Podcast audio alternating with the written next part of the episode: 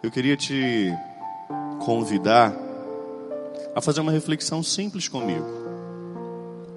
Quando uma mulher começa a gestar uma criança, ela é chamada a maternidade. A partir daquele momento, a sua vida vai se direcionar a essa maternidade. E quando um homem descobre que sua esposa começa a gestar uma vida. Esse homem é chamado a paternidade. A partir de então, ele faz todas as coisas, mas ele lembra que ele é pai. Padre, por que o senhor começou a homilia dizendo isso? Porque eu vou te fazer uma pergunta hoje. E queria deixar para você. A gente até vai respondê-la aqui. Mas eu queria te fazer essa pergunta para que você refletisse sobre ela. Quando você aceitou o chamado de Cristo, quando você ouviu a voz do Senhor e disse a Ele: Sim, eu quero te seguir,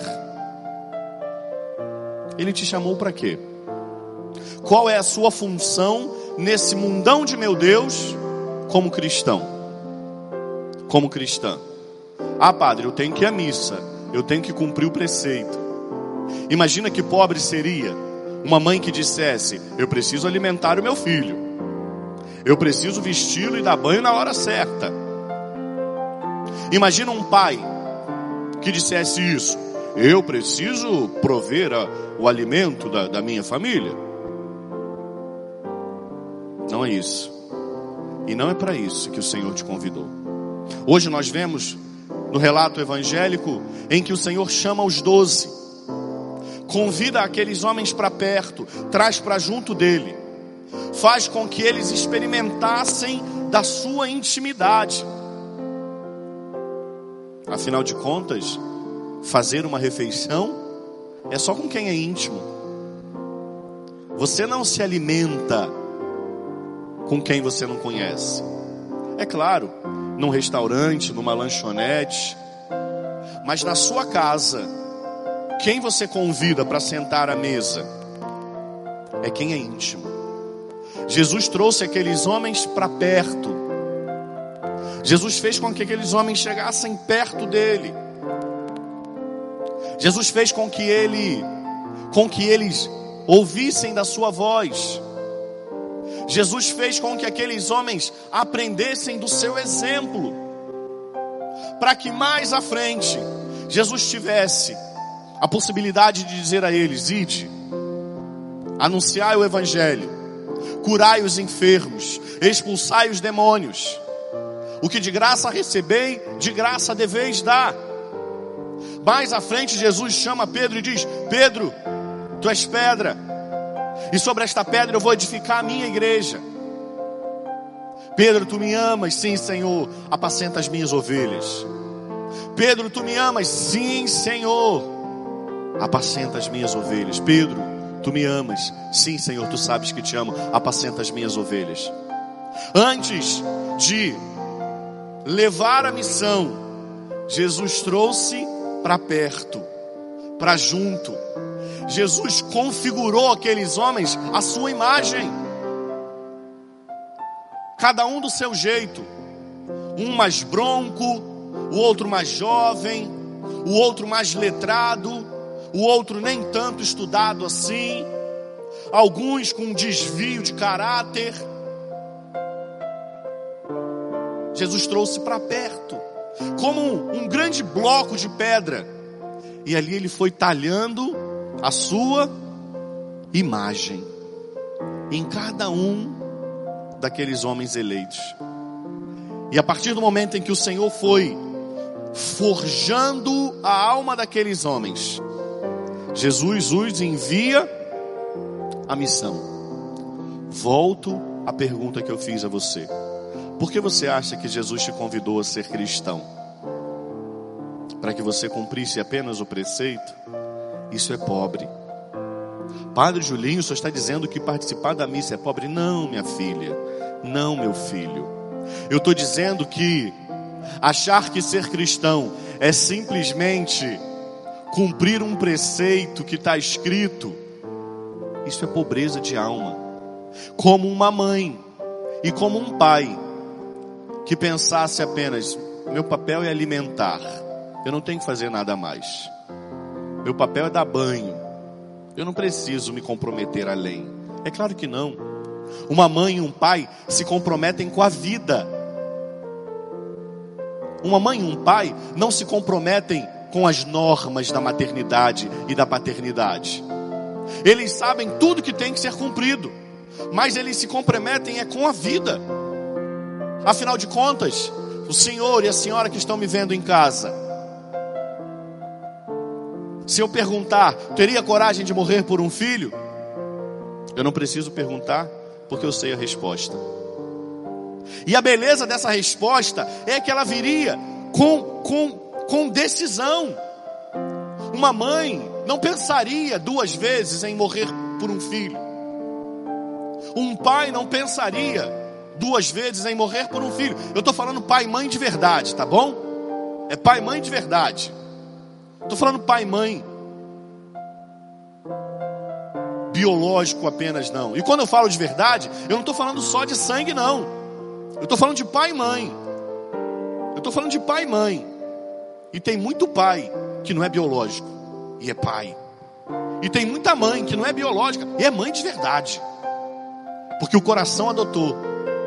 Não nasceu do ventre, nasceu do coração. Uma mãe que decide morrer por um filho, ela é decidida. Um pai que decide morrer por um filho, ele é decidido. E não tem causa-morte que faça com que essa mãe desista. Olha, você quer morrer pelo seu filho? Quero. Então eu vou dar para você que um veneno me dá. Olha, então eu vou te esquartejar. Faça. Então eu vou te torturar e depois eu vou te matar. Faça. Não há causa-morte que faça com que um pai ou uma mãe desista de morrer por um filho. Padre, o que isso quer dizer com isso? É dessa forma que o Senhor nos convida a nos tornarmos também cristãos. Ou nós nos decidimos pelo Evangelho, ou nós não decidimos pelo Evangelho. Essa tem sido uma geração frouxa, frouxa, e eu não tenho medo de falar isso aqui. E eu não tenho ideia de onde essa pregação está chegando e que ela chega em muitos lugares. Essa tem sido uma geração frouxa, que não tem a coragem de assumir o Evangelho, de abraçar a causa do Evangelho. Esses aqui, ó, esses doze que o Senhor convidou para perto dele. Meu Deus do céu, veja a vida desses homens, limitados, temerosos fraquejaram. Pedro até disse: Nunca, eu nunca te negarei, Senhor. Ah, Pedro, Pedro, meu amigo, antes que o galo cante, três vezes você vai me negar. Longe de mim, Senhor. Bastou a primeira dificuldade. E o grande Pedro disse: Eu não sei quem é ele. Mas você não é. Não, não, não. Mas você fala como ele, você está enganada. Jesus não convidou robô. Jesus não convidou anjos.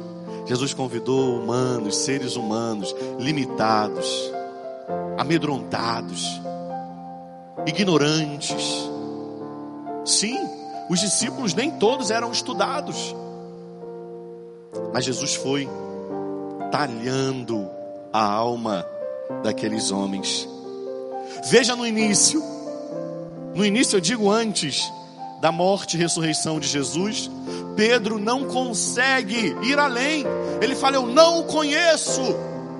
Vê se não parece contigo e comigo. Eu posso falar por mim, você fale por você. Quantas vezes você negou o Cristo? Mas depois, depois da ressurreição, depois do Pentecostes, quando preso, quando Pedro é preso, e ele fica em Roma, quando vão crucificá-lo, olha que coisa linda. É linda, mas não é fácil, não, hein?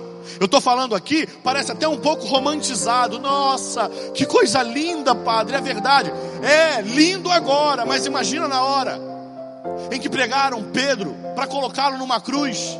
Aquele homem que antes tinha negado o Senhor, mas Jesus ainda continuou talhando ali, ó, a sua alma. Jesus continuou forjando o seu espírito naquele homem. Quando foram crucificá-lo, Pedro disse: Por favor, coloquem o do contrário.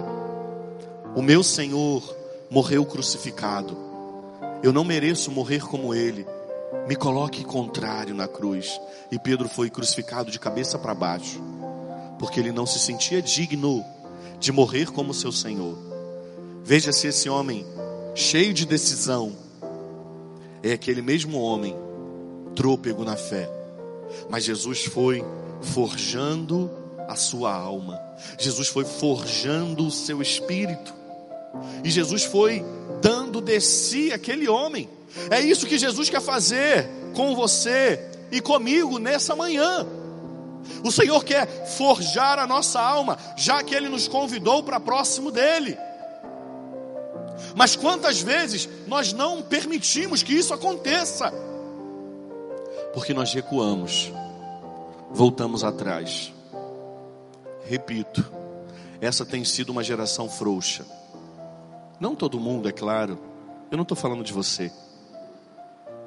Mas infelizmente, hoje nós temos vido, visto e ouvido cristãos que não assumem a causa do Evangelho. Na menor das dificuldades, voltam atrás. Não aceitam aquilo que Jesus está falando. Querem viver um Evangelho, desculpa o que eu vou dizer, fast food você já foi comer em restaurante fast food? O que, que você come? Uma comida mais ou menos. É até rápida. Mas é uma comida mais ou menos. Não é uma comida gostosa. Não teve tempo de preparar. É tudo já semi-pronto, passa na chapa, frita, não sei o que, monta. É até rápido. É até rápido. Mas não é saborosa. Ou às vezes até tem um gosto bom, mas quando cai no estômago faz um mal à saúde. Tem muita gente querendo viver assim do Evangelho.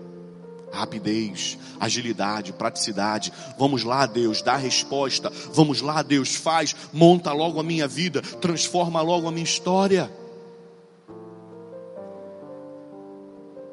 E restaurante self-service? Você já foi comer? O que, que você come no self-service? Só o que você gosta. Já viu a bancada de salada? Faz, faz esse, esse teste. Vocês já viram o povo que está aqui? Restaurante de self-service? A bancada de salada, como é que fica? Vazia. O povo quer ir nas carnes. Aí pega frango, pega carne, pega linguiça, coração de galinha, crê em Deus Pai Todo-Poderoso. E, e a tigela de giló? Só eu que pego. É só eu. Tem até um restaurante por aqui, não vou fazer propaganda não, mas o povo já sabe qual que eu estou falando. Giló na manteiga, não é isso não? É, não estou fazendo propaganda não. Mas só eu que quando vou nesse restaurante eu falo assim, traz giló, porque eles vêm, tem giló frito lá, gente. Eu acho que eu sou a única pessoa na face dessa terra. Não, junto, minha família também. Lá em casa a gente come giló até cru, igual passarinho. Tem um restaurante aqui na Taquara que vende giló frito. Mas nesse mesmo restaurante vende pizza. Nesse mesmo restaurante vende massas. Nesse mesmo restaurante vende comida japonesa. Aí vem um moço com a vasilha do giló. Giló frito. Ninguém pega o giló. Só eu que pego o giló. Está parecendo o evangelho. Só pego o que gosta. Só pego o que é saboroso. Essa tem sido uma geração frouxa, de cristãos frouxos. Nossa, padre, o senhor está sendo tão duro. Não, meu filho, você que está em casa, minha filha, você que está em casa, eu não estou te chamando de frouxo. Em nome de Jesus, não é essa a intenção do meu coração. A intenção do meu coração é mostrar para você que o evangelho ele é inteiro. O evangelho ele não é oferecido em partes. E esse mundão aí, ó, só aceita parte, o que agrada, só aceita partes, o que convém, só aceita partes, o que é agradável ouvir. Esse não é o Evangelho de Jesus. Quando Jesus te chamou, Ele te chamou para ser inteiro, para ser todo, para ser toda. Por isso o Senhor chamou aqui esses homens porque o Senhor queria mostrá-los, forjá-los, formá-los de perto. Permita que o Senhor te forme. Permita que o Evangelho talhe a sua vida e tire as arestas, aquilo que está sobrando, aquilo que é bruto. Permita que, que, que o Evangelho de Jesus lapide você e que você se torne uma, uma pedra preciosa. Mas para isso, é preciso permitir que o Espírito Santo talhe na nossa alma o Cristo, como ele fez na alma desses homens. Volto à pergunta inicial e concluo essa homilia. Quando Jesus te chamou para ser cristão, quando o Senhor te chamou, minha filha, para ser cristã, você acha que ele te chamou para quê? Para fazer número? Nossa, como a igreja católica é grande, nós somos mais de um bilhão de pessoas. E desde quando nosso Senhor quis número, quando Ele chamou, Ele chamou doze. Não é que a igreja católica não tem que crescer e multiplicar, é claro que sim porque é através dela e do Evangelho que o céu vai ser povoado. Mas nosso Senhor te chamou para ser inteiro, nosso Senhor não te chamou para ser pedaço, nosso Senhor não te chamou para ser metade, nosso Senhor te chamou para ser inteiro, você precisa ser inteiro. E tem um monte de cristão fragmentado que vai juntando partes, parece um Frankenstein. Não é essa o, a história daquele monstro que foi sendo formado a partir de pedaços de pessoas. Existe um monte de cristão assim hoje no mundo, formado por pedaços. Esse pedaço me agrada, esse me agrada, esse me agrada, esse eu não quero. E aí deixa de viver a graça do Evangelho que essa semana tenha coragem de perguntar ao Senhor: o que o Senhor deseja de mim? Pergunte isso a Ele. Se você tiver coragem de ouvir a resposta. Se você não tiver coragem de ouvir a resposta, não pergunte não. Senhor, o que o Senhor quer de mim? Porque tem um monte de cristão que ainda não descobriu o que o Senhor deseja. Padre, mas o que, que o senhor está falando? O senhor está falando que agora eu tenho que ser padre? O senhor está falando que agora eu tenho que ser freira? O senhor está falando que agora eu tenho que sair pela minha casa, andando pelo mundo, anunciando o Evangelho? Isso é o meio. Isso é meio. Eu não estou perguntando o meio pelo qual você vai fazer. Jesus te chama para ser inteiro, autêntico, autêntica. Como esses homens aqui foram. Como esses homens aqui tiveram a coragem de viver. Viva o Evangelho com autenticidade. Coisa bonita e termino. É pai e mãe que entenderam de verdade a função que Deus lhes confiou. Coisa bonita é ver uma mãe que é mãe de verdade. Ela não precisa dizer que ela é mãe, porque o jeito dela mostra que ela é mãe. Diferente de um monte de, de, de, de mulheres que pariram por aí. Que antes é ela, primeiro ela, depois ela e quando sobra tempo o filho. Bonito é quando você vê um pai de verdade. Ele entendeu a paternidade. Coisa bonita. Ele não precisa dizer que tem filho, não. Ele não precisa dizer que tem filho, porque a vida dele fala, a vida dele mostra, diferente de um monte de homem, que até fizeram parte biologicamente da gestação de uma criança, mas que esqueceram que são pais. Bonito é ver um cristão de verdade. Ele nem fala que é cristão, coisa bonita. Eu nunca vi minha avó pegar uma Bíblia para pregar para alguém. Nunca vi minhas avós. Nunca vi minha avó falando assim, ó, tô indo agora ali porque tem uma reunião que eu vou fazer uma pregação. Preparei, peguei os meus livros de teologia, da Suma Teológica de Santo Tomás de Aquino, peguei também a patrística, desde Agostinho, passando por fulano, Beltrano. Nunca vi. Mas ovelhinha para rezar. Morreu com o texto pendurado aqui, ó. Fui eu que tirei o texto da mão dela. Ó que bonito. E meu avô? Estou falando dos meus, porque são os meus. Você pode falar dos seus. Você pode falar dos seus. E meu avô? Ele era tão pai que ele era avô. E aí meu pai morreu. E quem ficou meu pai? Meu avô. Meu avô. Meu avô foi meu pai. Depois que meu pai morreu, meu avô foi meu pai. Que bonito.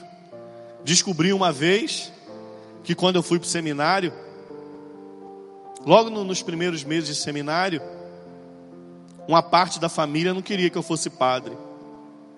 E mole, a vida é minha. E a família bronqueada, porque eu fui para o seminário. Meu avô falou assim: calem a boca.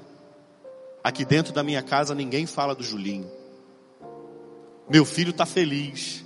Olha que bonito. Eu não sabia de nada disso. Só fui descobrir depois de padre. Ele falou: calem a boca.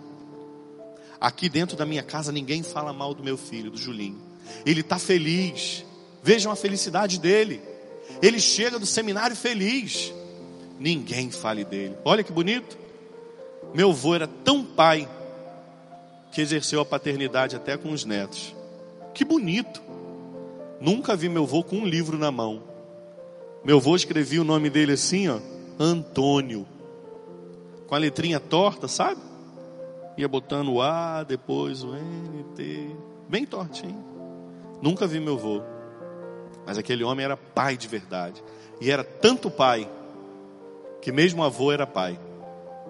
Isso é ser cristão. É isso que Jesus está falando. É quando, é quando encarna na vida. É quando a vida fala. É quando o exemplo fala. As atitudes falam. É disso aqui que o Senhor está falando. É desse chamado. Mas tem um monte de cristão que não entendeu isso. Vive mais ou menos. Se você não fala que é cristão, as pessoas não sabem, porque a sua vida não mostra que você é cristão. No seu trabalho, meu filho, se tiver gente lá que não sabe que você é católico, é porque você não está dando testemunho.